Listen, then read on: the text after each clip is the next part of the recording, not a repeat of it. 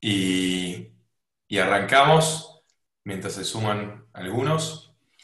Este, así que ya nos vamos preparando para hablar hoy de interacciones entre lúpulo y levadura y cómo, a ver si hay alguna manera o, no, o, está para ver, ¿no? de maximizar el aporte de, los lúpulos y de sabores. Eh, a través de, la levadura, ¿no? esa sinergia este, entre ambos compuestos de la, de la cerveza. Así que, ¿les parece que arranquemos? Y total, la gente se, sigue sumando a medida que vamos con los primeros slides de introducción.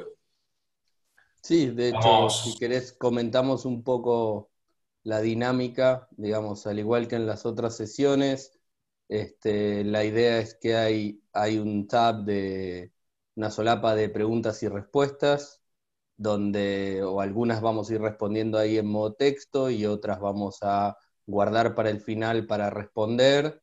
Igual, nada, como, como en las sesiones anteriores, pedimos que sean preguntas relacionadas con, con lo que estamos hablando en esta sesión en particular, digamos, este, este, ciclo va a seguir continuando, va a haber otras cosas, y entonces que guarden las preguntas pertinentes para otros temas para cuando sean como el tópico de, cada una de las charlas. Así que, Mati, si querés arrancar. Dale, vamos, empezamos, vamos a la próxima, arrancamos. Ahí está. Bueno, entonces, Hoy en la agenda tenemos la interacción entre lúpulo y levadura, los dos, las dos sesiones anteriores, tanto la del lúpulo en tierras hispanohablantes como la selección de lúpulos en función del perfil de sabores, ya están subidas en la nube, allá arriba en, YouTube, lo pueden ver por nuestro canal de YouTube, el canal de Birratecnia, em, y creo, no estoy seguro también si está en el de Hofsteiner, también, Rich. Sí, así es, está en nuestro canal, sí. Bien, genial, están en ambos canales. Este, esta sesión de hoy también la vamos a subir, por supuesto, a los dos canales. Em, vamos para adelante, Leon. Entonces, ¿qué vamos a ver hoy? Hoy vamos a primero hacer una definición y cuáles son los y vamos a ver los distintos tipos de biotransformación. Dentro de ellos vamos a ver la biotransformación de monoterpenos o terpenoides, de glucósidos, de tioles. Vamos a ver también qué son tanto los glucósidos como los tioles y por qué son importantes. Em, vamos a, ver eh, la necesidad del uso de enzimas exógenas, si son necesarias o no, depende de para qué. Y eh, vamos a hablar varias experiencias que hicimos tanto nosotros como, como Guerratecnia, como la Alemán, que han hecho muchas experiencias al respecto también. Así que, eh, sin más introducción, vamos a ver eh, la introducción de Hofsteiner. Gracias, Mati. bueno, para no tomar mucho tiempo, eh, para introducir a nuestra compañía, ya, ya lo han visto dos veces, estos que nos han acompañado antes, pero Hofsteiner es una compañía familiar eh, con alcance global y presencia en los principales países productores de lúpulo. estamos integrados verticalmente en el sentido de que tenemos nuestros propios cultivos y además procesamos todos los productos de lúpulo que se ofrecen ah, hoy en día en el mercado. Eh, contamos con un programa independiente y robusto de mejoramiento de variedades, el cual tiene como objetivo buscar no solo aromas nuevos y sabores nuevos, sino que también la próxima generación de lúpulos más conocidos en el mundo. Este año estamos celebrando 175 años como empresa, siempre respetando nuestro compromiso al cliente, la calidad y la sostenibilidad de nuestros productos y variedades.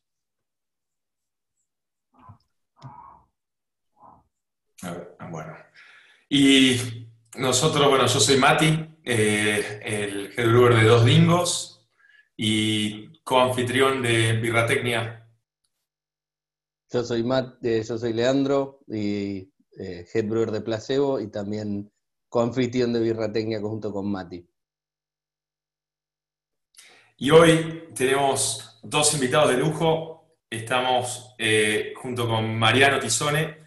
Mariano es bioquímico, eh, de la Universidad de Córdoba y además tiene un máster en enología en la Universidad de Sacro Cuore de Milano. Es una apasionada por la microbiología de las bebidas fermentadas y los bioprocesos.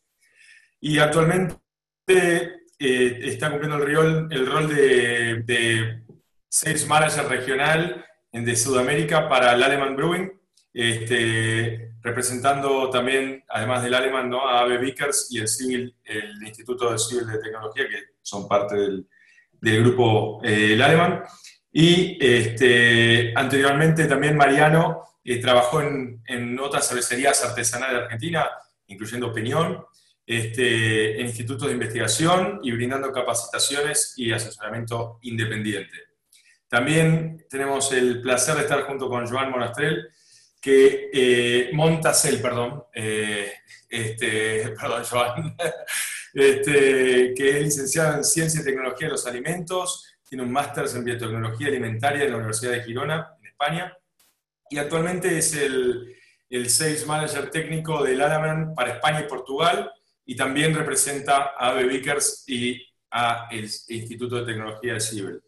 Eh, anteriormente también eh, este, Joan trabajó como head brewer este, y bueno, en Hanpri, me vas a tener que ayudar con la pronunciación, Joan, de la cervecería de Noruega con la que trabajaste. En Holmbrygrid. Perfecto, es una cervecería... son, son muchas vocales y consonantes juntas este, para nuestro idioma. Es una palabra así. en Noruega y también este, como técnico de investigación y desarrollo en Mahou San Miguel, en España, llevando a cabo eh, proyectos relacionados con la cerveza artesanal. Este, su pasión por la cerveza o por el sector artesanal llevó a estudiar distintos cursos de cervecería en Bélgica, Dinamarca, Estados Unidos, Reino Unido, donde en 2017 obtuvo el diploma en Brewing del IBD, que es el Instituto de Brewing y Distilling eh, de, bueno, del Reino Unido. Este, muchas gracias a ambos por, por, estar con nosotros hoy y vamos a la próxima, si nos cuentan un poquito de, del alemán. Dale, gracias Matías, Leandro y a Richard por la, por la convocatoria. La verdad que estamos encantados de poder participar y mostrar a, toda la comunidad cervecera este, lo, que estamos haciendo. Eh, bueno, mm, para ponernos en, contexto, la Alemán eh, es una compañía privada, eh, también es familiar, de origen canadiense, y que investiga, desarrolla, produce y comercializa levaduras, bacterias y otros microorganismos. Eh, con el objetivo de eh, gestionar y de optimizar los procesos naturales de, fermentación. Todo esto dirigido a la industria agroalimenticia. Eh, como vemos acá, a, mi izquierda, la empresa se divide en 12 unidades de negocio que abarcan todos los potenciales usos de los microorganismos en la industria agroalimentaria. Eh, entre ellos podemos mencionar la parte de enología, nutrición animal, panadería, bioingredientes, plant care, eh, parte de farma eh, y por supuesto la parte que nos convoca que es la de brewing. La visión global de la empresa es ser el líder global en mercados que utilicen nuestras soluciones innovadoras y contribuyendo al beneficio de nuestros clientes y partners. Eh, por cualquier mayor información se pueden eh, visitar la página de La Alemán en www.laaleman.com. Bien, eh, si pasamos a la siguiente. Bueno, entonces arrancamos ahora sí con la charla de hoy. Primero vamos a ver qué es ¿no? esta tan llamada biotransformación, que hoy es una palabra muy de moda en el mundo cervecero, especialmente en las cervecerías artesanales. Este, y básicamente tiene que ver con la transformación de un compuesto presente en el mosto en otro distinto. Y está iniciado ¿no? por un microorganismo, ¿no? o sea, levadura, eh, o otro puede ser también una bacteria o, otro, o algún otro eh, microorganismo. Hay dos clases en particular de biotransformaciones que nos, que nos importan por un lado tenemos la modificación de un compuesto que ya era aromático en otro que también es aromático, pero distinto, con otro perfil aromático, ¿no? Eso es uno de los dos, o sea, como hacía grandes rasgos, tipos de, de transformación. Y por el otro lado tenemos la hidrólisis o la ruptura o la liberación de un compuesto, el cual no era aromático al principio, en uno que, o en un resultado en que por lo menos uno de los dos resultantes es aromático. ¿no? Entonces, esas son como las dos clases. El cambio del perfil aromático o la generación nueva de algo aromático donde no lo había. Bueno, y la primera de estas biotransformaciones que vamos a hablar hoy es la biotransformación de monoterpenos, es, digamos, la que fue primero estudiada en la bibliografía, por lo menos en la bibliografía cervecera. Allá por el año 2003, King y Dickinson publican un, trabajo sobre biotransformación de, monoterpenos, donde describen lo que, está en lo que pueden ver en su pantalla a la izquierda, donde tenemos que, por ejemplo, del geraniol podemos biotransformar al citronelol y también del gerianol podemos ir al linalol y a otras reacciones derivadas, siendo la más importante, al menos en lo que ellos encuentran, la biotransformación de geraniol en citronelol. Y acá en el gráfico que está ubicado a la derecha, es un poco también sacado de este mismo trabajo, donde ellos ven cómo a lo largo de la fermentación la concentración de uno de estos compuestos decrece y obviamente el resultante es que crece el compuesto en el cual es biotransformado. Además, llevaron a cabo varios otros análisis para efectivamente vincular estos dos, esta, esta reacción y no que fuera simplemente una correlación entre que decrecía el geraniol y crecía el citronelol, sino que demostraron que existe el camino metabólico para en las levaduras ir de geraniol al citronol. En este trabajo original solamente se probó en una cepa ale y en una cepa lager. Las dos este, resultaron que tenían estos, estos mecanismos, pero no, hasta el día de hoy no tenemos muchísima más información sobre qué cepas son o no, digamos, tienen esta capacidad o no tienen esta capacidad o la tienen en qué nivel de actividad, ¿no? Por ahora es uno de los grandes este, incógnitas que todavía quedan, como si bien esto se hizo hace unos años, todavía hay mucho camino para recorrer, como nos van a ir contando acá nuestros compañeros del alemán. Y bueno, después hay poco de silencio de radio en lo que es el mundo académico de esto, hay algunos trabajos intermedios interesantes, pero este creemos que es bastante emblemático, que es un trabajo del 2014, donde ellos evalúan un poco lo que son los distintos momentos de adición, ¿no? No solamente ven esta biotransformación y reconfirman los resultados de King y Dickinson, sino que además intentan evaluar si la biotransformación ocurre diferente si hacemos, si digamos tenemos nuestro mosto, hacemos una adición durante fermentación activa, hacemos una adición de dry hop hacia el final de la fermentación y cómo va cambiando durante la maduración hasta llegar a la etapa de cerveza terminada.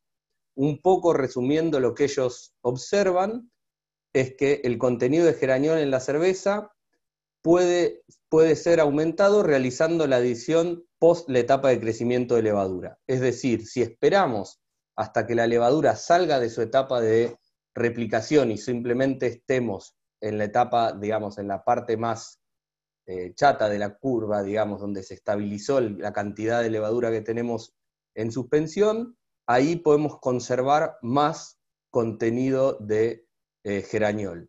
Entonces, eso en los gráficos se ve, digamos, viendo que se estabiliza hacia el final la, línea. Después, por otro lado, vemos que el contenido de betacitronelol, que es generado por biotransformación, no depende del momento de la adición. Acá es una cosa bastante interesante, Digamos, acá podemos ver que es el gráfico de abajo, el gráfico C de la derecha, el C el de abajo de todo, y si vemos los resultados finales, independientemente de si agregan el lúpulo con al momento cero, o sea, con el mosto, o hacen un dry hop a mitad de fermentación, o sea, fermentación activa, y hacia el final de la fermentación, la cantidad resultante de betracitronelol que obtienen es muy, muy similar. Esto se probó con cuatro lúpulos y con todos salvo uno observaron exactamente este mismo fenómeno, que llama bastante la atención. Como todo en esto, una cosa que nos van a escuchar repetir más de una vez es que esto está sujeto a la levadura, está sujeto a qué lúpulos usamos, hay un montón de variables en juego y esta, todos estos resultados académicos, la idea es que nos orienten nuestras propias pruebas y nos guíen para hacer distintas experiencias propias para lograr eh, aprovecharnos de estos efectos y a buscar cervezas que nos interesen, por supuesto.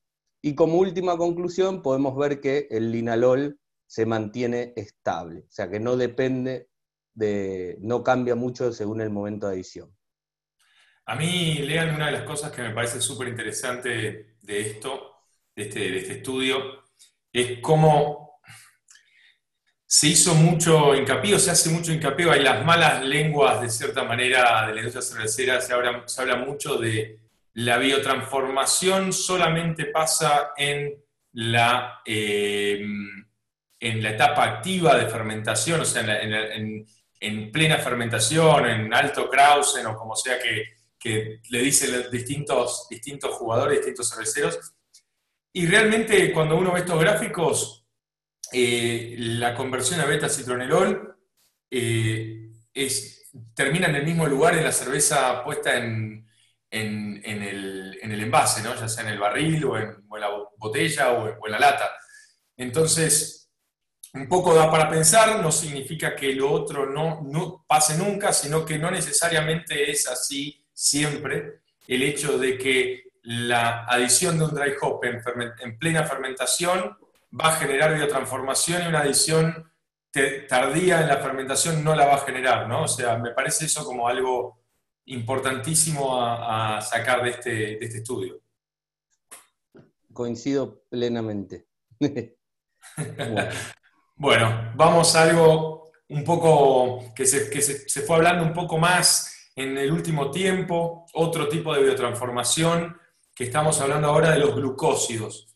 Básicamente, primero, ¿qué son los glucósidos? Los glucósidos, los glucósidos son una molécula compuesta donde tenemos una parte que es una, molécula de, un azúcar, ¿no? que está unida a otro grupo funcional que se llama glicona, pero esa glicona no es que es una glicona y siempre es la misma glicona. La glicona puede ser un montón de tipos de compuestos distintos. Es decir, que un glucósido se llama cuando está dado este tipo de unión entre una molécula de glucosa a través de, un, de un este, átomo de oxígeno, ¿no? se forma una, una unión con un compuesto. Puede ser, y, lo, que son más interesantes en este caso, son las uniones que están atadas a terpenos, ¿no? o a terpenoides, como por ejemplo el linalol. Entonces, ¿qué puede pasar en la biotransformación de glucósidos? Aparece una enzima que genera la levadura, que es la beta-glucosidasa, que rompe esa, o en un término un poco más técnico, genera una hidrólisis de esa unión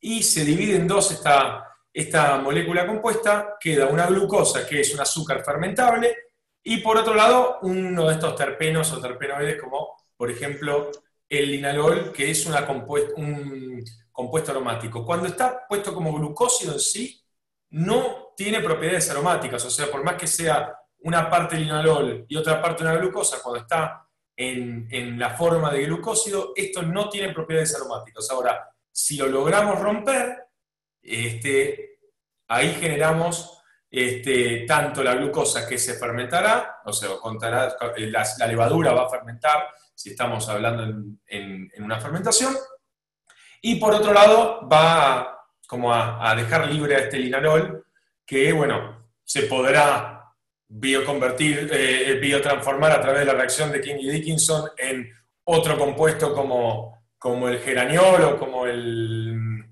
este, ¿cómo se llama el otro? El alfa-terpeniol, este, o no, o quedar como el linalol que ya de por sí es aromático, ¿no? Así que eso es un poquito como es como la idea de la biotransformación de, de glucósidos.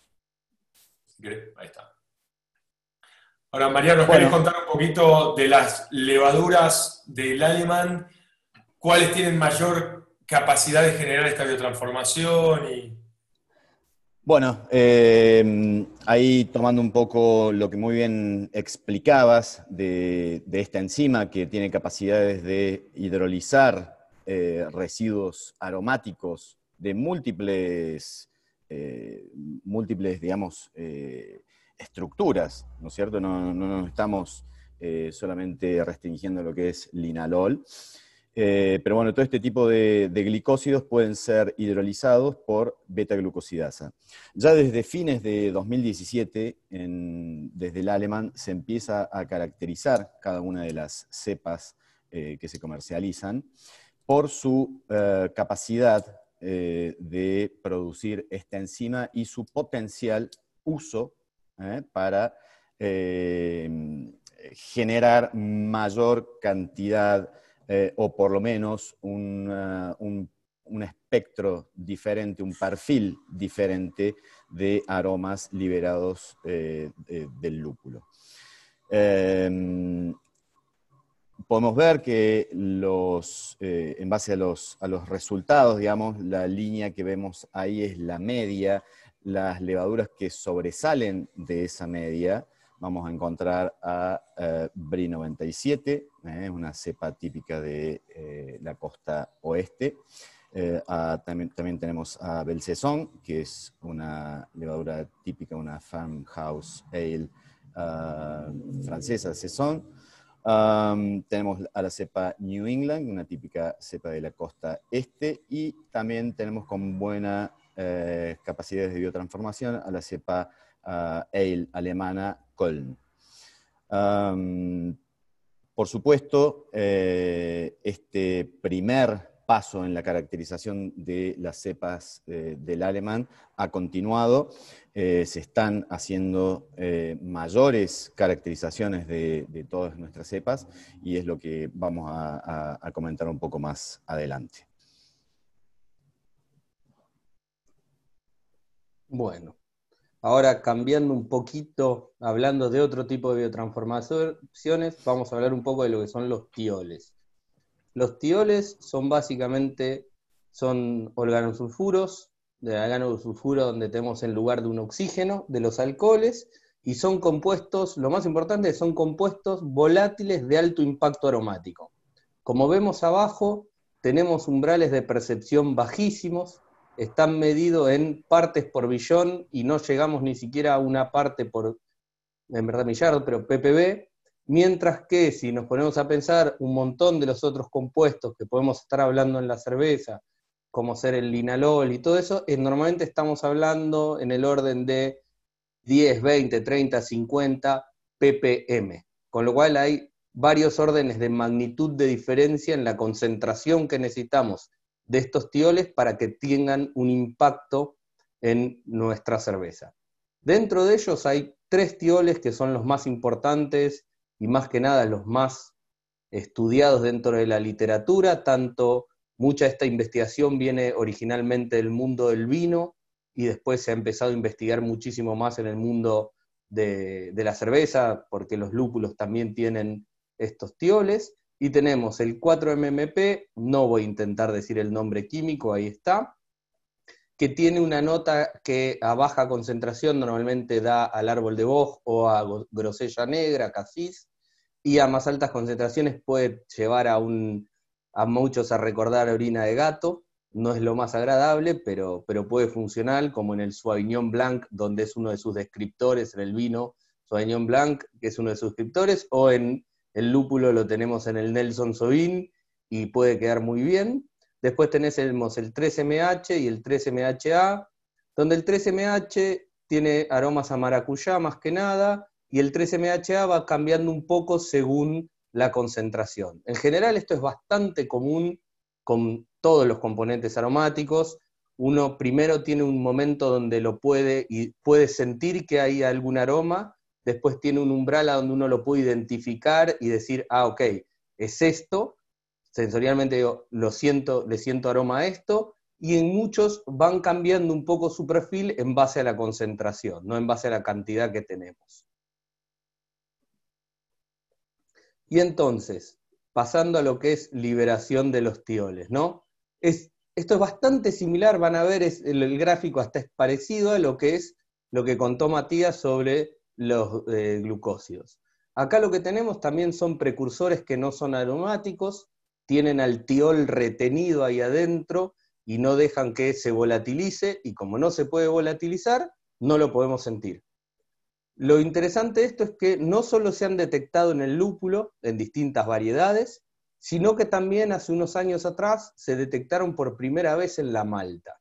De esto todavía se sabe muy, muy, muy poco, pero es interesante pensar que en algún momento podemos llegar a crear recetas donde utilicemos una u otra malta en base a si queremos retener precursores de tioles que provengan de la malta. Agrega una capa interesante para jugar a futuro. Entonces, tenemos dos tipos, los conjugados de S-cisteína y los conjugados de glutatión.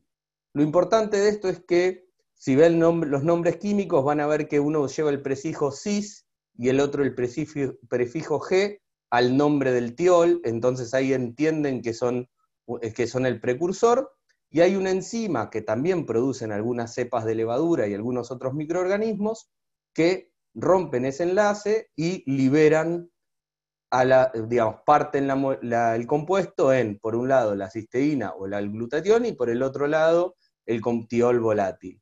Una aclaración es que en verdad son proprecursores, es decir, hay una proteína que tiene ligada al precursor, pero bueno, no viene demasiado al caso, pero esto es importante si en algún momento empiezan a mirar qué enzimas tiene un preparado comercial para liberar los tioles, lo que van a ver es que normalmente hablan de dos enzimas distintas porque se requiere como de una etapa dual primero para después que trabaje la beta ligasa. Pero bueno, es una cuestión técnica. Bueno, ahora la idea, Mariano nos va a contar un poquito sobre qué encontraron ellos en sus cepas particulares, ¿no? Bien, exacto. Siguiendo con, esta, caracterización que arranca con las capacidades de, producción de eh, beta-glucosidasa, ah, a inicios de este año, en 2020, se arranca con la caracterización eh, de la actividad beta-liasa que como muy bien explicaba también Leandro, eh, la levadura va a producir una enzima que va a cortar ese enlace tío-éter y va a liberar una fracción eh, muy aromática y de un límite de detección muy bajo y nos va a dejar otro, un, residuo que puede ser una cisteína o el mismo glutatión. ¿Cuál fue el, abordaje que se empleó desde Lallemand? Fueron dos.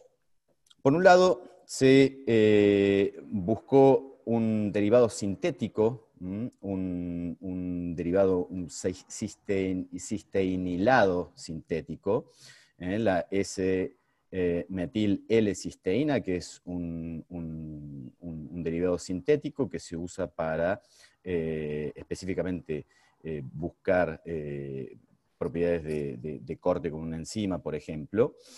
este derivado sintético, como, como, veíamos, tiene una cisteína de un lado. Esa cisteína contiene, es un aminoácido y contiene nitrógeno, ¿correcto? ¿Qué se hizo? Se agarró todas las cepas de levadura se las somete a un proceso de deprivación de nutrientes durante unas 48-72 horas en un medio libre totalmente de cualquier fuente de nitrógeno, a manera de que ellas utilicen todo el nitrógeno interno y de eh, lavar de alguna forma el, background metabólico que puede haber eh, de nitrógeno. Una vez hecho esto, que hemos lavado, eh, entre comillas, a, cada una de las, de las levaduras, se las plaquea en un medio de cultivo que se llama, en un medio puede ser sólido o líquido, que es eh, yeast carbon base. Es un medio totalmente sintético en donde no hay absolutamente nada de nitrógeno, sumado a este derivado sintético nitrogenado. Entonces, ¿qué vamos a ver? Las levaduras que posean capacidades de hidrolizar este derivado sintético, van a poder obtener cisteína como fuente nitrogenada y poder desarrollarse. ¿Se entiende la idea detrás del experimento? Eh, lo, que podemos ver acá es que se hicieron dos ciclos de lavado o de deprivación. En el primer ciclo vamos a ver que hay eh, una fuerte carga eh, metabólica, un fuerte background metabólico, pero ya en el segundo ciclo de lavado, ahí sí ya vemos claramente cuáles son las cepas que producen o que tienen actividad o que por lo menos pudieron crecer en este, en este medio libre de nitrógeno y que la, la única fuente nitrogenada que disponían era de este derivado que debían cortar a través de una beta liasa. Y ah, entre las cepas testeadas, bueno, eh, se probó, como control se utilizó la cepa de enología SOBI, que es eh, reconocida ah, como eh, productora de liasa y como bien decías vos, en el mundo del vino esto se ha venido investigando con anterioridad, como, ser una, una cepa que tiene esta actividad de beta liasa y que va a liberar tioles eh, varietales en, el caso de la, de la uva. donde tuvimos, yo acá no veo muy bien, el segundo, el, la segunda columna es con resultados comparables a esta cepa SOBI, fue nuestro último lanzamiento, que es la cepa ah, Verdant. Ah, después tenemos a WIT y uh, BRI 97, Munich Classic y Nottingham. Esto sería, eh, para, para, decirlo de manera un poco más eh, sencilla, digamos, vimos la capacidad de la levadura de expresar esta enzima y de poder alimentarse de un sustrato nitrogenado que de otra manera no lo hubiera este, podido consumir. Vemos la expresión sería la, expresión del, genoma a través del proteoma eh, con, una, con, una, enzima, este, en este caso la, liasa. Por otro lado, también lo que hicimos fue eh, técnicas genéticas. Y aquí vamos a ver que eh, esto para entenderlo, lo que tenemos que ver es que mm, si usamos la técnica de PCR cuantitativa, para buscar en estos dos genes específicos, que son los que, eh, especialmente ICR7, que es el que codifica para eh, beta liasa, vamos a ver que el valor más bajo que obtenemos nos va a indicar que había más presencia del gen y que al, análisis de PCR, que se basa en ciclos de replicación de material genético, le tomó menos tiempo ¿eh? encontrar el match ¿eh? de, este gen y lo pudimos levantar, lo pudimos amplificar eh, en menos ciclos. En este caso, vamos a ver que ah, la cepa eh, New England y Philly Sour son las que tomaron los menores tiempos y mientras que vos, vos, perdón, aquí, no sé si están viendo mi cursor, y Verdant eh, dieron los tiempos más largos, o sea, lo que indicaría que el gen estaba eh, poco expresado. Em, ahí está. ¿Se entiende? Entonces, de estos dos resultados de, técnicas totalmente distintas, vemos que, y para simplificarlo, vamos a la, próxima ah, diapositiva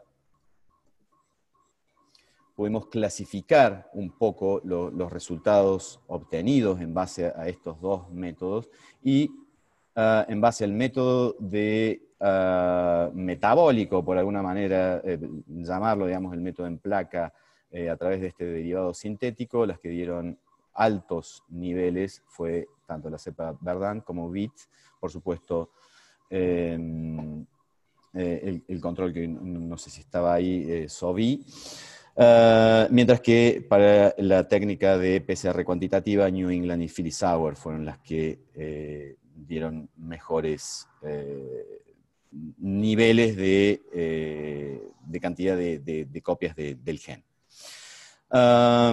entonces, la tendencia, a ver, sumado a esto, hay toda otra serie de estudios en curso que ya es en producto terminado y en donde se analiza eh, mediante gas cromatografía eh, los tioles liberados. Y eso no lo podemos adelantar ahora, pero ha dado otros resultados eh, distintos a esto también.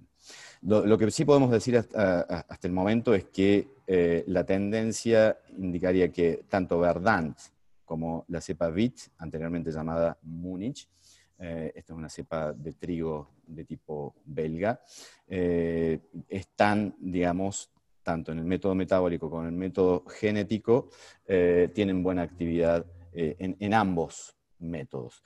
Y Diamond, una cepa lager pura, Saccharomyces pastorianus, en ambos resultados esto ha dado niveles muy bajos. por lo que hasta ahora, ¿qué podemos decir? Que eh, no es trivial predecir en base a la, base, eh, a, la actividad enzimática de, cada una de eh, nuestras levaduras. y tampoco es trivial, digamos, poder predecir en base a esa actividad enzimática que vamos a poder tener tioles liberados hay muchos factores eh, a, considerar eh, con, todo este tema de biotransformación. Eh, por supuesto, la búsqueda continúa y van a venir más, más resultados, más, más información. Ya le vamos a adelantar. Bueno, gracias Mariano. Pasamos entonces al tema de las enzimas exógenas. O sea, como vimos estas dos biotransformaciones, tanto la de, la de los glucósidos como, como la de los tioles, eh, usan una enzima, ¿no? O sea, que es enzima generada por los microorganismos. En este caso, lo que queremos ver es, cuando hablamos de enzimas exógenas, es, significa enzimas agregadas. Pueden estas enzimas haber estado generadas por microorganismos y sintetizadas en un, en un laboratorio, pero básicamente no las que están generando la misma fermentación cuando decimos enzimas exógenas. Entonces, ¿qué significa? Que le vamos, tenemos, la tenemos el monstruo del fermentador, le agregamos levadura y potencialmente también le agregamos enzima. ¿En qué momento va a depender? ¿no? Pero eso es lo que significa poner enzimas exógenas. Agregarle, además de las enzimas que genera la misma levadura que está fermentando, agregarle eh, enzimas extra, digamos.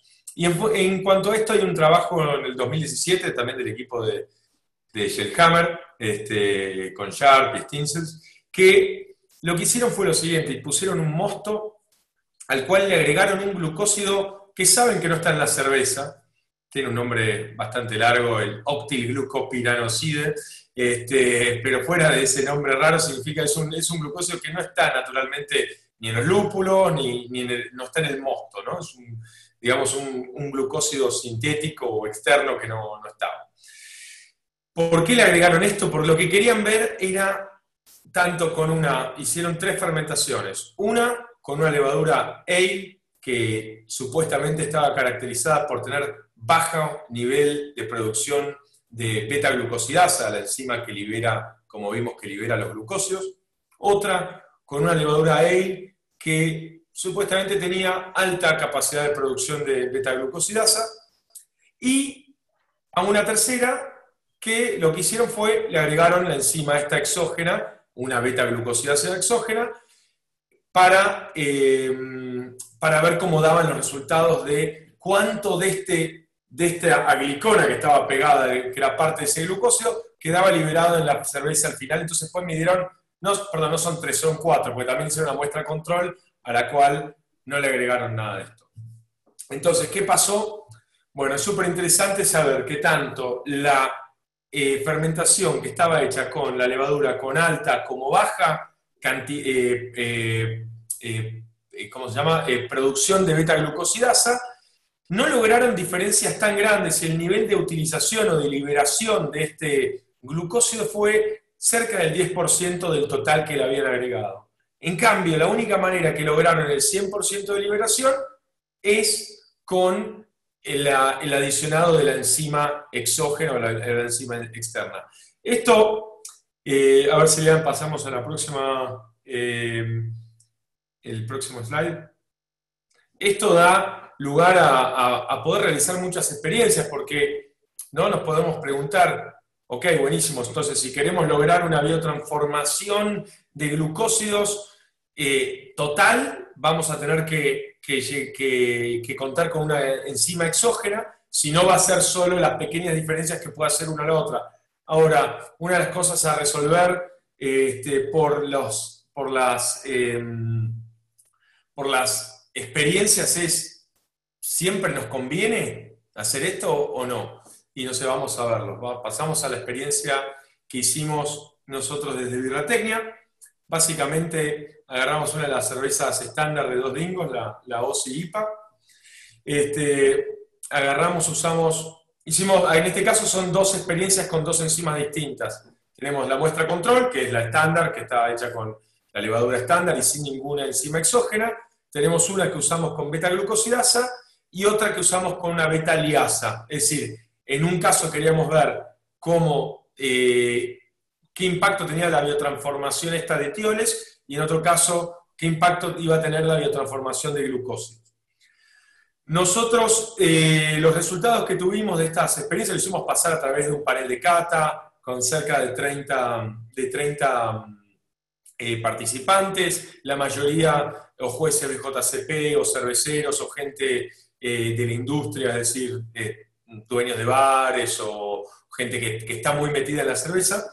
Y hicimos, por un lado, los, tuvimos los resultados de a ver si había una diferencia o no con respecto a la cerveza original, que se llama una prueba triángulo, y nos daba que había una diferencia estadística enorme, nos daba un valor P, que es el, o sea, el valor estadístico de significancia, que probaba que este, en ambos casos, tanto en la, de, en la de la beta liasa como en la de la beta glucosidasa, teníamos una cerveza que era significativamente distinta, es decir, habíamos logrado liberar tioles, habíamos logrado liberar glucósidos y sensorialmente la gente lo podía sentir, ¿no?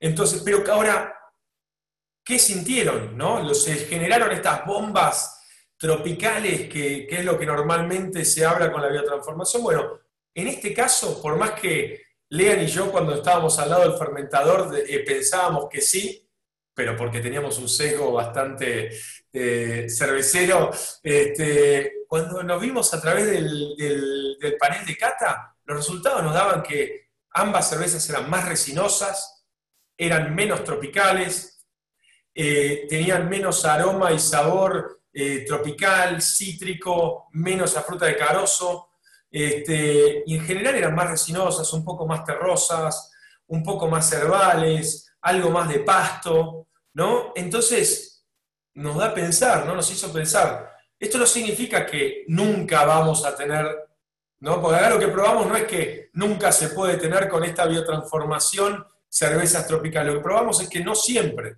Eh, o una de las cosas que no es que probamos al mundo, porque no somos los primeros en hacer esto, pero nos probamos a nosotros mismos que no siempre, no tenemos por qué hablar como la biotransformación, como esa cosa, ese milagro que nos va a salvar nuestras cervezas y nos va a generar esas bombas para eh, cervezas estilo New England que siempre van a ser eh, tropicales y bombas de fruta de carozo y tropical. En este caso, eh, ¿cuál, ¿cuál, fue el, Lean, o sea, cuál fue el comentario que más escuchamos? Que se parecían más a qué estilo y no a, tal, y no a qué otro estilo.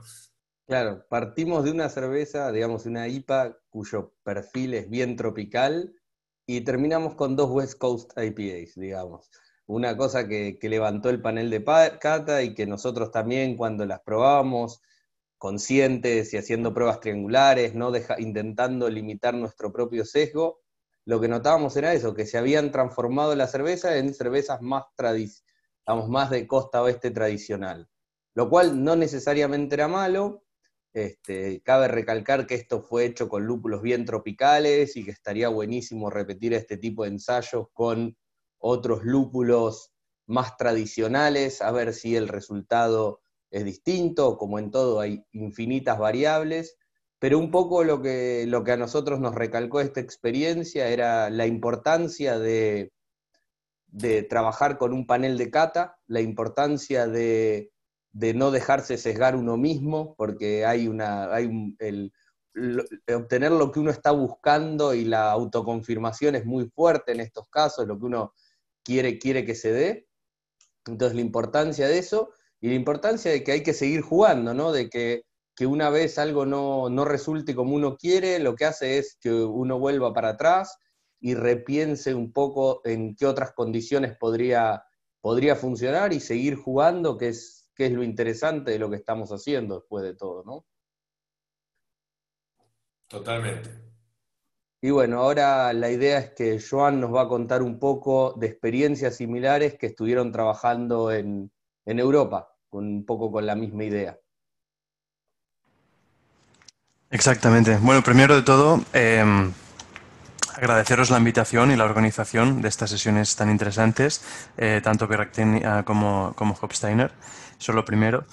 Eh, agradecer también a los asistentes. Y bueno, básicamente mm, mi contribución aquí en esta sesión sería comentaros eh, un par de pruebas que hicimos de, la docena que, conducimos en los dos, dos, últimos años a nivel internacional.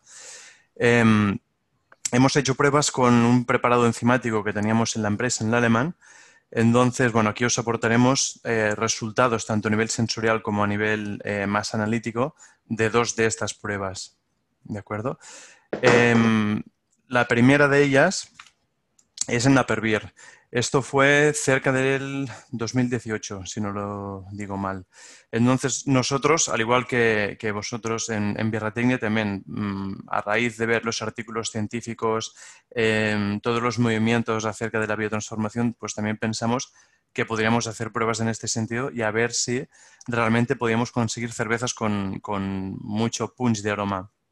Vale, bueno, eso lo veremos ahora discutiendo los resultados. Entonces, en esta primera prueba con, con una cervecera de Pamplona, en Navarra, en el norte de España, em, se hizo una prueba, un split batch, es decir, una cocida de un mismo mosto que se partió en dos fermentadores. En uno de ellos eh, fue el control, no se añadió la enzima, y en el segundo se añadió em, beta-glucosidasa, ese preparado enzimático, a razón de 6 gramos por hectolitro. La ceba utilizada fue la, la BRAI 97 o BRI 97. Seleccionamos esta cepa también por la caracterización previa que habíamos hecho, en donde veíamos que esta cepa en concreto tenía una mayor actividad em, enzimática en comparación con, con, el resto, entonces esto es lo que nos motivó a utilizarla. Y básicamente en esta tablita que podéis ver más arriba esto es la información un poco simplificada a nivel de receta, ¿vale? Eh, el equipo de Naparbier, por ejemplo, empezó con un mosto de, una densidad original de 13.2 plato y en ese día cero de fermentación, el, día de la, cocida, digamos, es cuando añadieron el primer dry hop, ¿vale? como podéis ver, a día 8, es decir, pasada prácticamente una semana, cuando el plato ya, el plato ya estaba bajo a 1.3, Em, se hizo el segundo dry hopping. Se bajó un pelín la temperatura, de 18 se pasó a 16 y se hizo esta segunda adición de, lúpulo. Entonces, las cervezas que se obtuvieron de, ambos eh, tanques, tanto el control como del, tratamiento enzimático, se degustaron por parte de dos paneles en, Canadá. Uno de ellos era un panel general, no entrenado, un, panel genérico, y se les preguntaba básicamente cuál de las dos te gusta más, el control o lo experimental.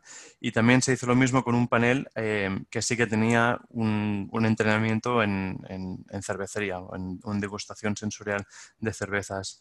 Entonces, em, sí que es cierto que esto no es un estudio científico, no nos centramos en hacer em, estudios para la obtención de datos para hacer publicaciones a nivel científico, pero ahora más que nada para ver las impresiones que nos podían aportar los cerveceros, ¿vale? Con quien colaboramos.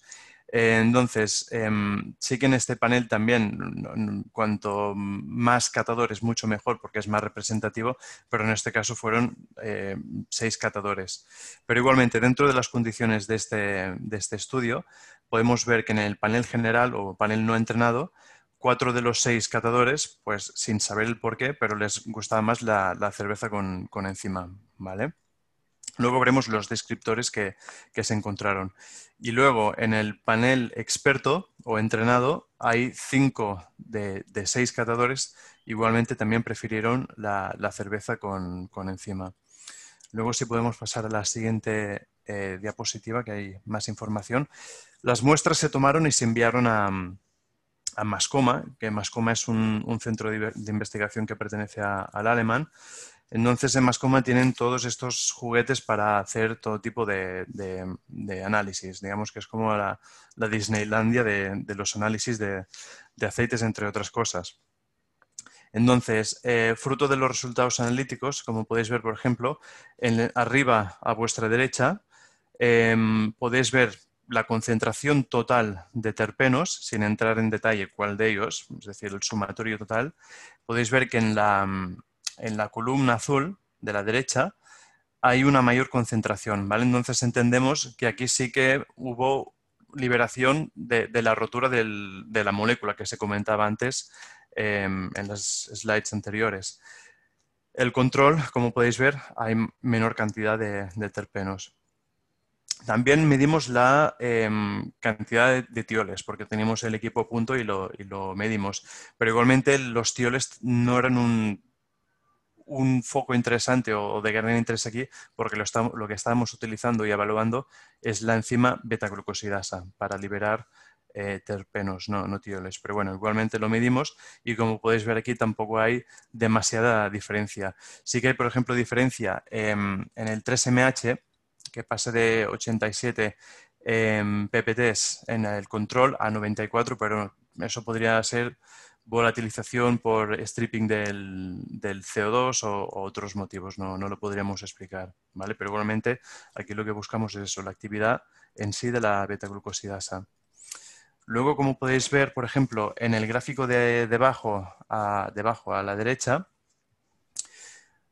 el, otro, el de la derecha, esta sería la, diferencia en porcentaje entre el control y la cerveza mm, con la enzima añadida. Entonces, aquí lo curioso es cómo em, la concentración del linalol subió un 300%, es decir, tres veces más en la cerveza con la enzima versus la cerveza sin la enzima, ¿vale? Entonces, esto al, igual lo podemos discutir después, em, pero parece ser que sí que se mm, rompió la molécula del linalil glucoside liberando eh, el linalol en este caso, o entendemos que sería esta la fuente de esta subida tan, tan, tan potente. Marcada. Exacto, tan marcada. ¿Vale? Sin embargo, luego podéis ver como un geraniol sí que hay una ligera bajada, es decir, que con el uso de esta enzima nos bajó un 18%, que no es mucho, pero bueno, hay una, hay una bajada. Juan, podría ser también que parte de ese geraniol, por a través de la reacción de, de Dickinson que vimos antes, se puede haber convertido, ser parte de lo que generó ese geraniol, ese linalol extra, ¿no? También claro. es una posibilidad, no digo qué es lo que pasó, pero también al haber tanto más disponible, se puede haber... Claro, claro que en, el tema de biotransformación, bueno, como vosotros sabéis también, es un tema realmente nuevo. Sí que se lleva desde 2003 con los estudios de King y Dickinson, pero hay, poco estudio eh, en el tema. Entonces sí, podría ser esta una, una explicación obviamente, sí, sí. Vale. Y luego, por ejemplo, el otro gráfico que os compartimos aquí em, es la diferencia, por ejemplo, en, otros compuestos, en, en, ¿vale? Pero eso ya sería también más un papel de la, levadura en sí. Luego, importante también, hay el parámetro alcohol. Obviamente, como se ha explicado anteriormente, cuando se rompe el glucósido, se libera un terpeno pero también se libera una glucosa, la cual va a ser fermentada. Entonces es normal y explicaría la subida de, eh, una ligera subida en este caso de, presencia de etanol. ¿De acuerdo? Entonces si podemos pasar a la, siguiente. Tenemos más datos de, de Naparvier. Ahí va. ah, no. Vale, aquí fueron los descriptores em, fruto de, las catas, ¿vale? De las degustaciones. Em, como podéis ver, había un rango de 1 a 5, siendo 1 bajo, siendo 5 el, mayor potencia. Y aquí, como podéis ver, por ejemplo, em, en rojo es la brutipa, bueno, la cerveza con la enzima, mientras que el azul es sin la enzima. Em, em, en la hoja de cata se, puso el parámetro Hopi, ¿vale? Pero claro, Hopi al final es un, un término muy, muy genérico. No se entra en, detalle si fue tropical o, fue más eh, resinoso. En cualquier caso, el genérico Hopi. Se vio que hubo más puntuación de Hopi en la betaglucosidasa que sin la betaglucosidasa. Luego también eh, el amargor y el afterbitter, es el amargor de, que, se, te queda más pegado o, de retrogusto, también fueron eh, relativamente más elevados en la cerveza tratada con la enzima. Estos serían los, más significativos de aquí. No sé si tenéis algún comentario o tú, Mariano, siéntete libre de mencionar. Sí, digamos, después por ahí al final podemos, te acordás, charlamos un poco sobre los dos estudios. No sé si querés terminar de cerrar este y hablamos un poco de los dos estudios y qué patrones eh, encontramos similares a lo que encontramos nosotros, ¿no? Claro, es, es curioso. Yo, desde mi punto de vista y la experiencia fruto de estas em, pruebas a nivel global que, que, estamos llevando a cabo, es que es complicado ver un patrón. De momento, el único patrón que sí que hemos visto eh, es la subida ligera de, alcohol. ¿vale? Luego lo que hemos visto también es, em, en parte, la, bebibilidad del producto, la drinkability del producto. Entonces, una mm, conclusión también que hemos visto es que en el caso de utilizar variedades de lúpulo muy, muy, muy ricas en, en aromas tropicales, por ejemplo, variedades tipo Mosaic, Citras o Simcoe, Claro, la calidad de los aceites de estas variedades es tan grande que parece ser que, desde mi punto de vista, eh, hablo a nivel personal, que no vale la pena em, jugar con enzimas cuando utilizamos estos lúpulos, ¿vale? Porque digamos que ya la calidad de los aceites en sí es, muy buena, muy alta. Entonces puede pasar, al igual lo que observan ustedes en el, en el estudio, que se modula, se modifica la composición propia del lúpulo a algo que ya deja de ser el, el lúpulo. Bueno, es una reflexión, no sé si, si la compartís o no. Sí, o sea, de hecho, lo, que mencionabas del drinkability, yo creo que también va a depender un poco de lo que entiende cada panel de cata por drinkability. Es como Hopi en cuanto mm. a la dificultad de por ahí precisarlo, pero sí una cosa que nosotros también observamos y que tiene el respaldo teórico, que es vos estás generando más azúcares, esos azúcares van a seguir, van a ser fermentados, vas a lograr más alcohol y vas a lograr un producto por ahí un poco más seco y muchas veces eso puede tender a dar esa, ese drinkability mayor. Digamos, obviamente va a depender de la receta base y de dónde, digamos, de lo que estabas, este, de dónde estabas partiendo, pero podría ser uno de los, de los indicios que den ese drinkability.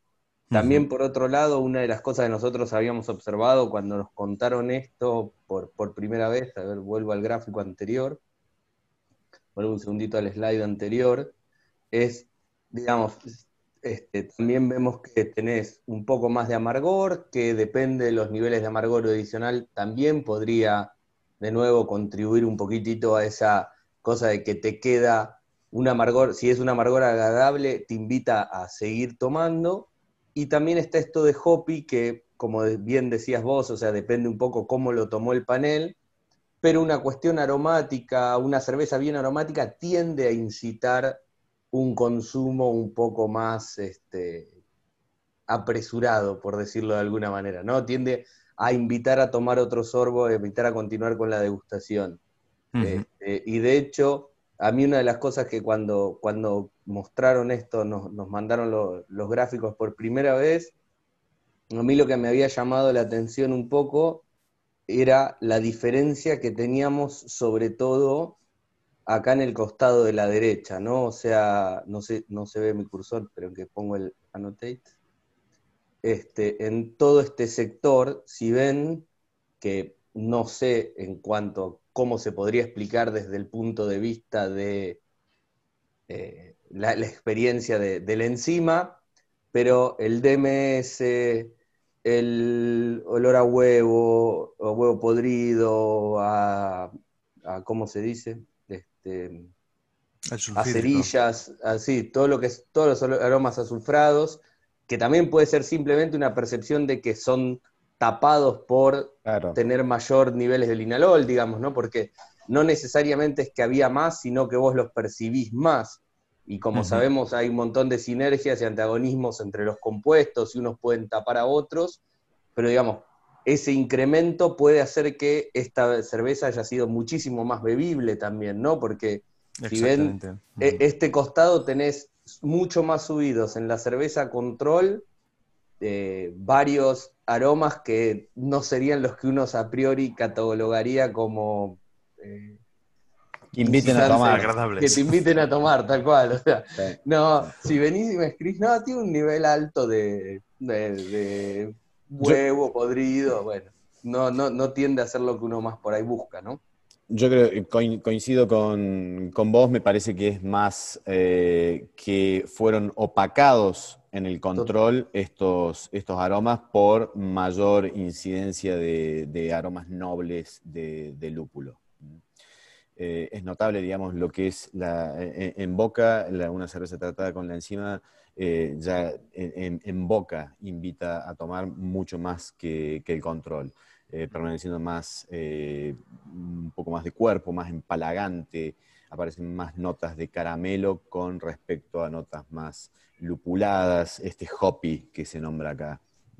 Claro. Eh, me parece que puede venir por, ese lado, digamos, de un, ocultamiento, de un, enmascaramiento por parte de aromas más eh, lupulados de, que, en el control. Sí, totalmente. Eh, para, solamente comentar que nosotros también hemos hecho estudios de, exactamente lo mismo, utilizando los aceites estos que son ricos en linalol y, y, básicamente haciendo un spike de cervezas envejecidas. Y vimos que mientras aumentas el linalol, enmascara eh, estos aromas de envejecimiento que puede tener una cerveza y la aceptación es mucho más alta para el consumidor. Me ganaste de mano, Rich. Iba, iba a hablar justamente de ese estudio que de Hofsteiner. Otra cosa que no sé si ibas a, comentar, Joan, también, de eh, eh, que la permanencia en, el tiempo incluso ah, fue, de esta frescura o de estos aromas, fue mantenida eh, en el caso del tratado con, con enzima. Mm, exactamente, sí. En esta prueba, sobre todo en una prueba que hicimos recientemente también en, Portugal, no tenemos datos para, compartir y, por el tema del COVID quedó todo un poco parado, pero el, poco feedback que nos dio el cervecero, claro, al final es un taster, es que los aromas se iban manteniendo en, la, el tratamiento con la enzima versus el control. Pero bueno, estamos en ello, estamos aún en fase de, pruebas, todo esto es nuevo. Em, como comentabas, Leandro, también al inicio, hay muchísimos factores a tener en cuenta aquí, tanto la temperatura de fermentación, eh, si eh, fermentamos con eh, aventeo, es decir, a presión atmosférica o, retenemos un poco el, el, CO2, que esto también por CO2, CO2 stripping nos podemos llevar algunos aceites hay multitud de factores. La floculación de la levadura también, donde se quedan pegados los compuestos en la, membrana eh, celular. Eso también podría tener un, efecto en arrastrar y perder parte de los aceites. Entonces hay, muchísimas cosas a, tener en cuenta aquí. Entonces voy a apresarme un poco porque son eh, ya, es, la hora casi. Eh, os voy a comentar un poco la mm, prueba que hicimos, eh, en este caso con Glen Affleck, una cervecería del Reino Unido. En este caso fue una cerveza tipo New England IPA, una NEIPA. la dosificación de la, de la, enzima, el mismo preparado enzimático, era de 5 gramos por hectolitro. Em, y luego en este caso un lote de mosto se partió en cuatro fermentadores más pequeñitos siendo el fermentador 1 el control, es decir, sin la, sin la enzima añadida, el fermentador 2 la enzima añadida al inicio de la fermentación y luego los dry hoppings eh, en, su momento, es decir, a, día 4. Em, la prueba a fermentador 3 también añadir la enzima al principio de la fermentación junto con un 25% de la cuota de, o de cantidad de dry hopping y el resto, el 75% a día 4. Y la última, la cuarta, donde se añadió la enzima y el 100% del dry hopping, todo al día 4. ¿vale? Entonces aquí seguimos un poco em, el mismo patrón. Hicimos una degustación y luego eh, datos analíticos. En cuanto a la degustación, como podéis ver, aquí los resultados son un poco así. ¿Por qué? Porque tenemos la cerveza sin la enzima, es por ejemplo igual de preferida que eh, el tratamiento donde se mm, añadió la enzima a, día 4. ¿vale? Por ejemplo, ninguno de los catadores le gustó la cerveza mm, donde se añadió la enzima al inicio de la fermentación. ¿vale? O sea que los resultados son, no son muy... no había un punch de aroma, que es lo que en el inicio de los estudios nos pensábamos también. Así puedes ir un poco a la siguiente. No obstante, sí que lo que hay y lo que se evidencia y lo que se relaciona también con, con, el estudio anterior es que sí que hay una mayor liberación de terpenos, ¿vale? Entonces, una de las posibles conclusiones de aquí es que los datos mm, más tangibles, es decir, eh, o empíricos o a nivel sensorial de un consumidor final, no siempre se correlacionan con los datos analíticos, ¿vale? Em, aquí es donde nos preguntamos también a nivel interno si estamos midiendo eh, los compuestos correctos, ¿vale? Tenemos que pensar también que mm, cuando cogemos una cerveza, o agarramos, perdón, una cerveza y la olemos, eh, no estamos oliendo únicamente linalol o mirceno o lo que sea, estamos oliendo centenares de compuestos aromáticos o, millares, ¿vale?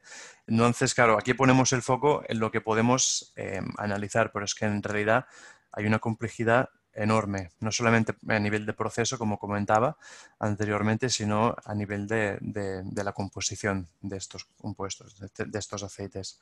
Entonces, en definitiva, aquí vemos, por ejemplo, a excepción de la V3, de la versión 3, em, tanto la V2 como la V4, donde contenía enzimas, sí que había una mayor concentración de terpenos en comparación con el control.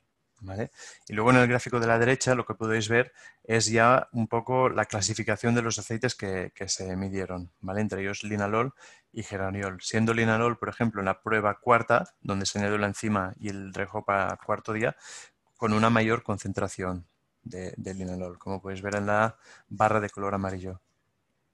¿Vale? Si vamos al siguiente.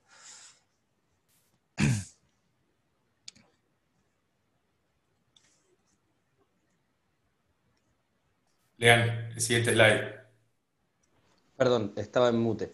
Eh, no, un pequeño comentario antes de cambiar de slide. Este, más allá de lo que, digamos, lo que estabas observando, una cosa que, vimos con Matías de esto es que el, linalol, que como decías es la barra amarilla, subía, eh, subía bastante en la versión, en la cuarta versión, digamos, donde tenemos la enzima agregada hacia, hacia el final, con lo cual estamos comparando, cuando comparamos la versión 3 y la versión 4, un poco estamos comparando un poco lo que sería un dry hop temprano contra un dry hop tardío, y un poco me hace acordar a los gráficos de Tacoy, digamos, porque como repartiste la carga en esos dos, un poco, digamos, tenés, tenés eso, y lo mismo con lo del gerañol, veíamos que en el caso 3, que sería la B3, el dry hop temprano, y después el dry hop tardío sería la B2 o la B4, tenemos mayor concentración que también este, parece acordar un poco con esto de, de Tacoy que decía que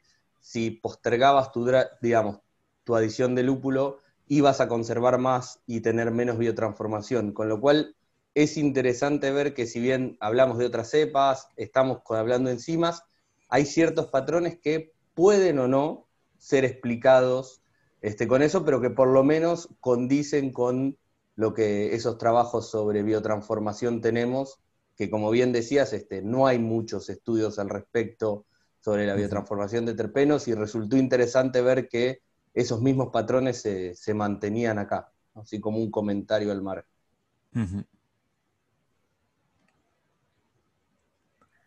Entonces, aquí tenemos más resultados a nivel, a nivel sensorial. Em, esto fue fruto, por ejemplo, de, cuando hicimos esta prueba, el cervecero, cada una de las pruebas la puso en una, obviamente, en un packaging distinto, teniendo un, pack de cuatro latas. en cada lata había un código QR donde se asociaba una, una survey, una encuesta. Entonces todos los cerveceros, eh, perdón, todos los consumidores que cataban esta cerveza, pues podían eh, aportar eh, información, ¿vale? Entonces, aquí es algunos de, los atributos que, se vieron. Por ejemplo, eh, podéis ver distintos atributos, tropical, floral, eh, maltoso, lupulado, amargo, dulce, ¿de acuerdo? Em, por ejemplo, en el tropical, que es en el que tenemos más interés, al final todos los, los frikis del lúpulo, los hopheads, podemos ver aquí que en la V3, que es curiosamente la cerveza que fue menos preferida, es la que tiene o se evaluó con una mayor cantidad de, compuestos tropicales a nivel sensorial. ¿vale? Em, por eso es lo que comentaba, que a veces lo que es eh, la parte sensorial con la analítica pues no, no, se correlacionarían. ¿De acuerdo? Aquí, por ejemplo, también tenemos el floral, que sería correlacionado con el linalol, tenemos la, V2, que sí tiene la mayor cantidad de, floral, según la, degustación. ¿vale? Bueno, aquí se podrían hacer varios comentarios también, pero vamos un poco justos de tiempo. No sé si tenéis algún comentario. Eh, Yo sí, una, de las cosas que, a mí me, llama la atención, de, no, no llama la atención, sino que, me hace recapacitar sobre esto, o, repensar, de vuelta, se habla, parezco repetitivo con el tema, pero lo que pasa es que es un tema que se habla demasiado y por hoy muchos cerveceros que lo está haciendo el dry hop en fermentación, en plena fermentación, en la mitad o al principio temprano en la fermentación, pensando en que va a sacar más sabores tropicales y que va a ser una mejor cerveza tropical, ¿no? digamos, con, con sabores aromas tropicales. Y en este caso, la única cerveza que tiene un porcentaje del lúpulo adicionado antes o, temprano en la fermentación es la B3 o V3, como, como dicen en España, pero la versión 3 y es la menos tropical que, todas, que todo el resto de las, cervezas, ¿no? Es solamente más floral que la, que, la muestra que no tiene ninguna enzima, ¿no? que la muestra control y es menos dulce también que todas las otras muestras que, eh, que tuvieron enzimas. Y lo único que es más alto es el amargor que el resto. Es decir, que potencialmente, no sé, puede llegar a ser que, al haber estado el lúpulo más tiempo en la levadura activa haya extraído más polifenoles y hay, hay trabajos también que demuestran que el nivel de polifenoles puede llegar a afectar también la percepción de, del amargor y la astringencia de ese amargor este, eh, sensorialmente, ¿no? Entonces, a mí me parece súper interesante esto como de vuelta, otra cosa más para probar que no necesariamente es, algo bueno, tampoco quiero decir que es algo malo, ¿no? Pero no necesariamente es algo bueno hacer muchas adiciones de dry hop en fermentación activa. Tal vez es preferible, o, al, principio de la fermentación, tal vez este tipo de estudios eh, o, de, experiencias pueden llegar a demostrarnos que vale tal vez la pena empujarlo un poquito más para atrás, porque si no se genera esa, realmente esa biotransformación, ¿no? Eh, de, por hacerlo más temprano que hacerlo más tarde. Lo único que logramos es tener cervezas más amargas, de vuelta, en algunos casos, no estoy diciendo que siempre, nada, da para pensar o repensar esa adición que mucha gente llama como la adición de la de la biotransformación, ¿no? que no siempre y no necesariamente es una, o, tiene por qué ser una, algo bueno para lograr bombas tropicales. Eso como comentario. Eh, mm, algo, algo para, agregar también es que eh, desde el Alemán estamos caracterizando también, eh, eso pronto va a estar disponible, la actividad enzimática extracelular, digamos, enzima secretada al medio y si nos ponemos a pensar un poquito en eso, eh, tendría, si la, enzima eh, está dando vueltas en el medio, en, la cerveza, fermentando, y no hay, actividad enzimática en las células, pero si esta enzima está dando vueltas en ese mosto, da, no diría, sí, pero da prácticamente lo mismo de agregarla al inicio de la fermentación que hacia el final, donde la enzima va a estar más presente y quizás, bueno, juegan toda otra serie de fenómenos como stripping, como adsorción de componentes aromáticos a la célula de levadura, etcétera, etcétera. Entonces, eh, de vuelta, esto no es álgebra, eh, hay que eh, experimentar. Hay que experimentar más, sí. Totalmente. Y estamos, bueno, totalmente este, abocados a, investigar y a tratar de sacar este, mayor información de, todo esto. Mm. Eh, quería hacer un comentario solamente que me he despistado, que había dicho que el V3 era más tropical, pero porque me había confundido con los colores azules, o sea que les pido disculpas por ello. Pero ya lo habías comentado, eh, Mati. Sí, sí. Vale, entonces ya para, bueno, para ver un poco los patrones a, nivel analítico, la certeza que sí tenemos a raíz de estas pruebas es que realmente sí hay un incremento de, terpenos a, nivel del sumatorio total de los terpenos. Igualmente, tenemos un aumento del contenido alcohólico o, ligeramente un, aumento en este sentido. Entonces, esto sería explicado por lo que veníamos diciendo, ¿no? que la molécula de glucósido se rompe por acción de la beta-glucosidasa, liberando una glucosa, la cual va a ser fermentada y liberando también un, terpeno. Entonces, aquí la teoría eh, parece que, se hace realidad. Y, de hecho, y de hecho, quiere decir que la, enzima estuvo actuando de alguna Exacto. manera. Exacto. Sí, la cima tiene un efecto, es seguro. de hecho, en vuestro estudio también lo visteis. No el esperado en esas condiciones, pero bueno, hay que buscar en qué condiciones son las, idóneas, porque el efecto sí que existe realmente.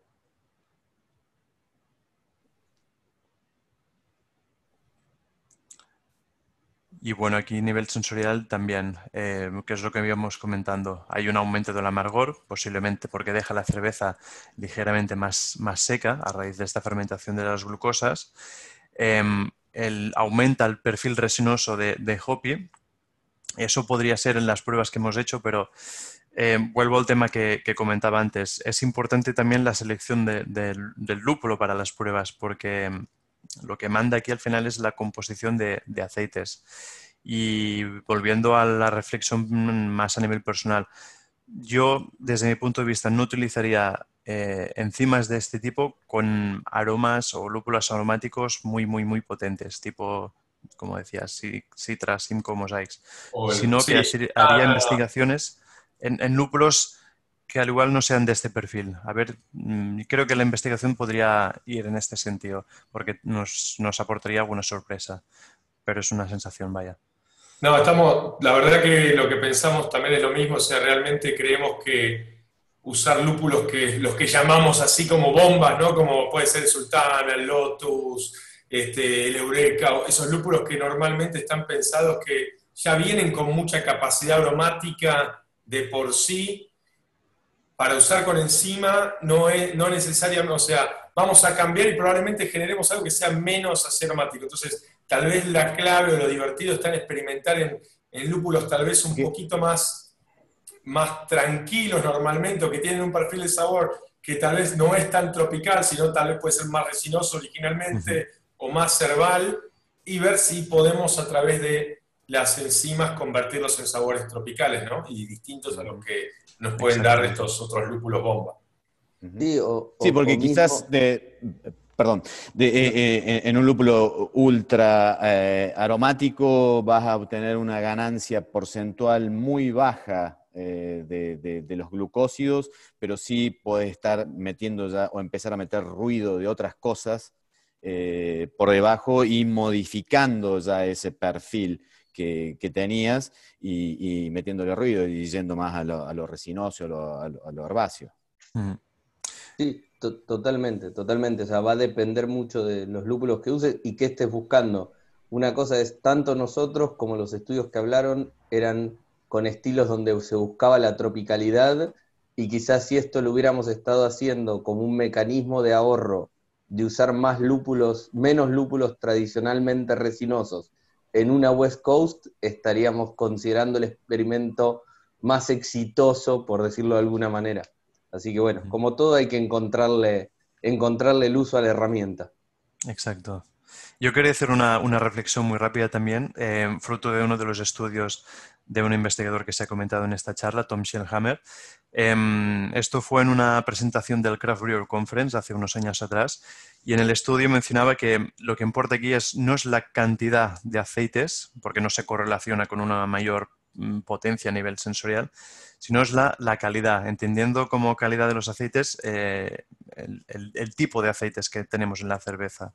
Entonces, eso, a veces no por tener mayor cantidad de lúpulo, mayor cantidad de aceites, etcétera, etcétera, vamos a tener eh, tampoco mm, eh, digamos que lo que importa aquí es más la, calidad de los mismos.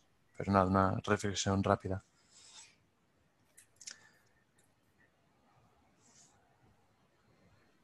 Bueno, y esto ah, también a manera de resumen, esto prontamente va a salir eh, publicado, ya está en inglés, pero eh, la, versión en español prontamente va a salir. Eh, sobre nuestras cepas específicas para lo que es estilo IPA, con su caracterización en cuanto a lo que es actividad beta-glucosidasa con actividad beta-liasa con, por supuesto, las distintas propiedades que tienen las cepas de levadura en producir ésteres y estos ésteres eh, ligarse a, eh, o sinergizar eh, con compuestos aromáticos del lúpulo, ácidos orgánicos que se pueden esterificar con compuestos aromáticos del lúpulo, etcétera, etcétera, etcétera. oxidaciones. hay, bueno, para destacar, por ejemplo, el caso de los tioles muy sensibles a ser oxidados por peróxidos, o sea que tema ácido peracético por ahí dando vuelta, no puede ser muy eh, beneficioso para, lo que es este, los tioles. Rápidamente se van a oxidar a sulfóxidos y cosas más cebollosas y ajosas. Em, eso eh, a manera de, resumen de nuestras cepas. Bien. Y aquí pues eh, llegamos al punto de, de, todo lo que hemos entendido ahora y, qué lúpulos utilizar con, para maximizar estos componentes eh, y esta biotransformación o reacciones que tenemos con la levadura. Y ah, aquí estamos mostrando solamente unos cuantos de, los lúpulos que se comercializan hoy, algunos son de Hopstein, algunos son públicos. Eh, aquí estamos midiendo los componentes en partes por millón. Eh, y aquí los puntos en tener en cuenta es que el mirceno puede ser de 50 a 60% del componente de, los aceites. Eh, hemos visto un poco de las reacciones de mircenos acá, pero eh, aquí hay que tener en cuenta si uno quiere utilizar lúpulos bajos en mircenos, como el Chinook, o, algunos en el medio de mirceno, Casquero, Lotus, o, altos, siempre buscando esta, el resultado o el perfil que uno quiere en la cerveza, o, o cómo pueden interactuar con la levadura eh, mirceno verdoso, resinoso y pino. Eh, lo importante también es que aparte del mirceno existen todos estos componentes y, aquí falta que hay muchos más componentes que no se han medido acá, eh, que se expresan en muy, muy pocas cantidades. Estos son los, principales que están acá. hablando aquí de humuleno y cariofaleno, estos son los que producen un, aroma tradicional en la olla en el próximo episodio, en dos semanas, eh, vamos a estar hablando de lupulado eficiente en el lado caliente y vamos a hablar un poco más de estos componentes de, de humoleno y cariofeleno. Eh, si seguimos a, la próxima slide aquí, Lean, para que es lo que realmente da, más importancia para este episodio, hemos hablado bastante de, de lúpulos que son altos en los componentes de linalol uh, y geraniol. Eh, dentro de, del linalol existe Eureka y Sultana, que son lúpulos de Hopsteiner, pero no hay que olvidarse que hay lúpulos, como habíamos hablado antes, eh, que existen en el mercado y han existido en el mercado que, por mucho tiempo, que también son ricos en este componente, eh, específicamente el Centennial. y aquí no estamos mostrando lúpulos, y alguien había comentado ahí que, que, en Argentina se cosecha bullion, y por lo menos el bullion que se cosecha aquí en Estados Unidos es alto en linalol, Ah, entonces, eso también pudiera ser un lúpulo que, digamos, de, una generación antigua que se pudiera considerar eh, para estas biotransformaciones. Cuando hablamos de geraniol, eh, hay lúpulos igual como el Centennial ah, o Bravo o Sultana, eh, que tienen más de este componente. Y bueno, si uno quiere fomentar esta biotransformación de, de, estos monoterpenoides, del linol original linol, hay que elegir estas variedades que son altas de estos dos componentes y, se pueden utilizar en el Whirlpool Ah, y después se puede complementar con lúpulos en el dry hop que ya tienen estos componentes afrutados o, bombas de, tropicales, como estábamos hablando antes. Eh, estos pueden ser sultana, solero, lotus o, otros lúpulos eh, que están comercialmente disponibles en el mercado. Eh, y de esta manera se puede maximizar la, conversión a beta-acetonelol y así alcanzando estos sabores de lima, limón dulce y, y de tener esta bomba de lo que estamos hablando de, cervezas tropicales. Eso, Rich, me parece interesante porque, o sea, para pensar desde el punto de vista como cervecero, cuando uno arma la receta y pensando en qué lúpulos usar y qué levaduras usar, ¿no?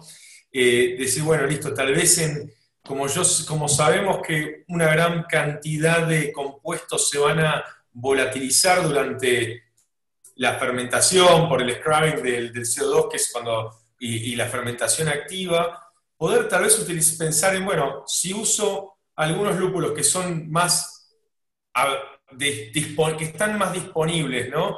Eh, porque tal vez son más baratos, más accesibles, en Whirlpool, que, y si, bueno, si queremos lograr ese como sabor súper tropical, sabemos que tienen alto contenido de geraniol o de linalol, entonces se van a transformar, eh, esos geraniol o linalol se van a transformar en beta-citonenol, que es como, como decís, ese sabor medio lima-limón dulzón, y ese sabor lima-limón dulzón nos va a empujar tal vez los aromas tropicales que tiene otros lúpulos que agregamos solamente en, en, perdón, en dry hop, tardío en la fermentación, y se van a complementar ese lima limón con ya sabores tropicales o aromas tropicales que tiene otro lúpulo y puede llegar a potenciar eso. Me parece que ahí es donde está, empieza a estar la experimentación y ver qué lúpulo combina bien con cuál, pero no necesariamente los dos en dry hop y los dos en Whirlpool, uno solo para Whirlpool, otro para dry hop, y es donde, donde deberíamos nosotros como cerveceros experimentar un poco más y ver qué combinaciones se potencian entre sí usando en distintos momentos, potencialmente a distintas temperaturas, etcétera, etcétera, ¿no? Ahí es donde empieza la parte tal vez más divertida para nosotros como cerveceros, este, para, experimentar. Así que genial. Exacto. Exacto. Bueno, y aquí eh, una, invitación a toda la comunidad cervecera eh, estos son charlas específicas sobre este tema y que eh, van a tocar eh, estos temas de, biotransformación. Ahora, dentro de poquito, Laurent Dagan de Niceos va a hablar de aroma potencial de lúpulos y maltas. Algo había este, hablado Leandro sobre esto, que se han visto tioles en, lo que es maltas. Em, y, el, dimetil sulfuro en, cervecería. Esto es el 17 de eh, septiembre. Y después ya más, eh, ya en el mes de noviembre, Thomas eh, Schellhammer, un referente de la OSU, levadura y beta-glucosidas, los efectos de beta-glucosidasa en, en, el aroma de la cerveza lupulada. ahí pueden encontrar la información en, este link de cada una de las, de las charlas. La verdad que parecen súper interesantes, Mariano. van a estar, va a estar bueno. estamos sin dudas atentos a ver qué, cosas nuevas podemos concluir una vez que se, se, salgan al público estos estudios, ¿no? porque seguro que así como todo cambia de un día para el otro cuando sale un estudio que, groundbreaking o que rompe el paradigma. Esperemos que estos sean de ese estilo y que nos, traigan cosas nuevas para probar en las cervecerías. Por fortuna, digamos, hubo, cosas que no podíamos, era como contar el final de la película de alguna manera, eh, en cuanto a, algunos datos que, ya disponemos de, estas investigaciones, eh, pero por suerte son pronto y, seguramente eh, nos van a, sorprender. Estamos atentos entonces. Sí, sí, sí, por supuesto. Y bueno, pasamos entonces a la parte de preguntas. Este, tenemos acá una, pregunta de Martín, que básicamente eh, lo que dice es si se puede conseguir una estabilidad en la calidad o en el sabor de las cervezas con biotransformación, es decir, lo que pregunta más, viene más que nada por el lado de si siempre, si estamos generando algo de biotransformación, si se puede si es repetible lote tras lote la, biotransformación, digamos? Mi, mi respuesta rápida es ninguna cerveza es igual a la otra. Eso ya desde el vamos. Eh, deberíamos estandarizar muy bien eh, ciertos parámetros, eh, algunos más sencillos que, el otro, dosificación de enzima, tiempo de la enzima, temperatura de fermentación, cepa, etcétera, etcétera. Después hay, por supuesto, otros imponderables. Eh, ajustando ciertas variables, yo creo que sí se podría lograr algún tipo de, estandarización, por llamarlo de alguna manera, pero siempre va a ser, este, una cerveza no va a ser igual a la otra. Eh, vamos a tener diferencias en el, tipo de lúpulo, eh, en, la cosecha, a ver, en el origen de, ese lúpulo, eh, condiciones de, fermentación, nutrientes, etcétera, etcétera. Eh, pero sí, yo pienso que eh, se puede llegar a lograr un resultado medianamente estandarizado ajustando cierto tipo de, variables. Yo estoy con Mariano. Al final, mm, procesos consistentes te llevan a cervezas consistentes, por lo que si lo haces todo siempre igual, no tendría que, darte lugar a, resultados muy distintos. Y al final, bueno, aquí Richard nos puede confirmar el tema, pero estamos hablando del lúpulo. El lúpulo al final es una planta y obviamente con sus diferencias, pero pasa como el mundo del vino, ¿no? Que el mundo de los vinos, eh, pues se sacan las uvas año tras año, incluso en la botella vemos eh, la añada, no sé si lo, se llama añada aquí también, es porque por condiciones climatológicas y, otros parámetros, pues cada año tenemos em, resultados distintos. Entiendo que con el lúpulo, en parte, em, sí que los lúpulos están caracterizados y tienen su, perfil genético en sí, pero cada año también hay algo de diferencias, que es lo que dice Mariano también, que esto te puede dar lugar a cervezas ligeramente distintas por estos parámetros propios del ingrediente. Claro, así es, exactamente. Y, las diferencias pueden variar de, zona de, cultivo, que fue el primer episodio que vimos aquí en esta serie, eh, y por las condiciones climáticas que obviamente afectan a la planta, que es un producto natural.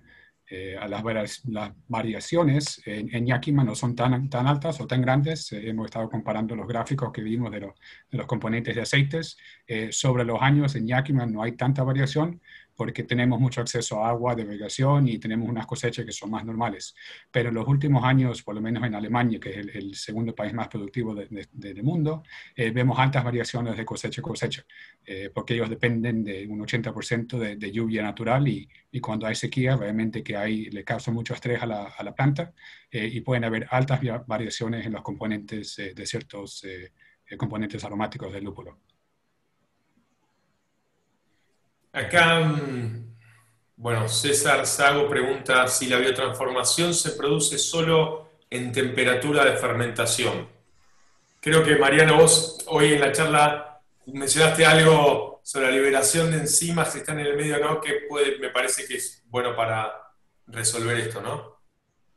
Sí, eh, la levadura, eh, a ver, hemos, se ha constatado, digamos, de que hay actividad enzimática en el medio de fermentación y eh, en el interior de, la célula. Estamos cuantificando a ver cuánto hay de, cada una de estas, eh, en, estos distintos medios. Lo que otra, otra más allá de, digamos, de la presencia o no de la enzima en el, reactor, que sería el fermentador, eh, podemos muy bien hablar también de la temperatura que como toda reacción enzimática, a medida que vaya aumentando la temperatura, vamos a ir aumentando la velocidad. ¿eh? Obviamente dentro de los límites lógicos que nos va a imponer la, fermentación.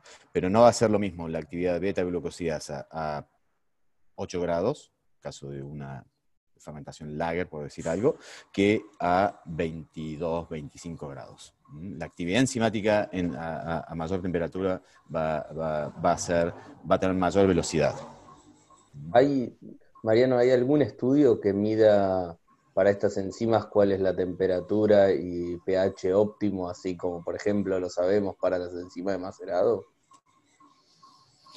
Eh, yo ahora no lo recuerdo, Joan. Eh, habíamos dicho el óptimo de eh, beta-glucosidasa estaba entre 30, no. Claro, el, el, preparado este enzimático en cuestión, que es el que utilizamos para las pruebas, en términos de pH estaba de 3 a 6 o 6.5 pero bueno, que serviría para sour beers o cervezas ácidas. Y en cuanto a temperatura, si no recuerdo mal, era de 15 a, unos 60 grados. 60 grados. Obviamente 60 grados no, no, no, no No, 60 no, pero 40 con las fermentaciones de las que Bike. Para vos, Ahí se podría jugar. Y ahí tendríamos una muy buena velocidad de, mm. actividad enzimática. Exacto. El tema es que también después, estando, si está en el medio, estando en botella o en lata, siguen, o en barril, por más que es a una velocidad mucho menor, porque la cinética a una temperatura de, no sé, de 3, 5 grados es mucho menor, va a seguir ocurriendo y es solo un tema de más tiempo, ¿no? Pero si la cerveza está unas semanas en, la heladera o, lo que sea, va a seguir ocurriendo, por más que no a una velocidad tan fuerte. Incluso en el madurado, en el descanso, si estamos haciendo un descanso de acetilo y todo eso, también va, va a seguir ocurriendo ahí. Si es que estas enzimas están, como decís, la levadura las produjo y las sacó de adentro y no son enzimas que tiene internas parte del metabolismo, ¿no? Sí, evidentemente esto va a seguir ocurriendo en, frío a, mucha menor velocidad y, esta, hidrólisis va a continuar. Y si hay levadura presente en el medio, esto va a seguir fermentando y esto, eh, digamos, eventualmente podría llegar a generar sobreatenuaciones, uh, sobrecarbonatación en la cerveza, algunos problemas de diacetil, etcétera, que es eh, Eh, la solución definitiva para esto es tanto remover la levadura como eh, la enzima. Y esto, ah, puede ser por algún proceso de, filtración eh, para remover la levadura, o si no, ya para inactivar definitivamente la enzima se requiere de un, pasteurizado, digamos. Pero el pasteurizado, digamos, va a generar otro tipo de eh, alteración del perfil de, lúpulo obtenido. Entonces, hay, que, hay que evaluar ahí que, que no sea peor el remedio que la enfermedad. Exacto. bueno. Creo eh, que. Acá no tenemos una... una más, la del metil furfuril disulfuro. Que se genera a partir de eh, el, metil fulfuril disulfuro, MFDS, MFDS, se genera a partir de tiol y por catálisis de un peróxido, tal cual, son fácilmente atacables por, por, los peróxidos. Este compuesto genera distintos aromas según la concentración del compuesto que varía desde maíz tostado, cebolla, ajo a fósforo. Este compuesto se ha encontrado en cervezas lupuladas con lúpulos isomerizados. ¿Me puede explicar cómo las levaduras pudieran tener una influencia en la generación de este compuesto? Bueno, esto puede venir eh, eh, bastante ligado a esta capacidad de, eh, producir liasas, en donde se liberan todos estos tioles y si estos tioles sufren procesos oxidativos, especialmente en contacto con peróxidos, van a dar este tipo de, compuestos que habíamos dicho, cebolla, ajo, que, dan todo este tipo de, aromas. Aromas lindos Aromas lindos. Em, esto, por supuesto, va a ocurrir eh, naturalmente, como el proceso normal de degradación de, cualquier cerveza, pero eh, justamente debemos ser cuidadosos porque si hay mayor presencia de tioles, digamos que podemos tener mayor cantidad de sustrato que puede sufrir este, esta transformación y, terminar en, aromas eh, no tan agradables. Bien. bueno, quedó ahí. Creo que ahí con eso contestamos todas las preguntas. Este, eh, sí, todas las preguntas que, tenemos. Así que la verdad, les agradecemos mucho, tanto Joan como Mariano, por, unirse a, nuestras sesiones lupuladas. Este, y, y todo el resto de la gente eh, los esperamos el 23 de septiembre, en dos semanas a partir de ahora, misma hora, mismo lugar, mismo todo, así que nos vamos a ver ahí, ahí vamos a hablar de lupulado en caliente, cómo maximizar la eficiencia y la efectividad del mismo, algunos mitos que hay sobre el lupulado en caliente, que hay muchos, así como en cada cosa que vamos viendo vamos descubriendo muchos mitos y, cosas, y cuentos de la abuela. Este, así que los esperamos a todos en un par de semanitas para, seguir eh, con estas sesiones. Gracias por, sumarse y nos vemos. Gracias Matías, gracias Leandro, los agradecidos somos nosotros y bueno, siempre a disposición para, poder mostrar ah, novedades y que, sirvan a la, comunidad cervecera. Gracias y... Gracias. Me sumo las palabras de Mariano, muchísimas gracias. Buenas vierras. Salud. Salud. Salud. Salud. Buenas noches.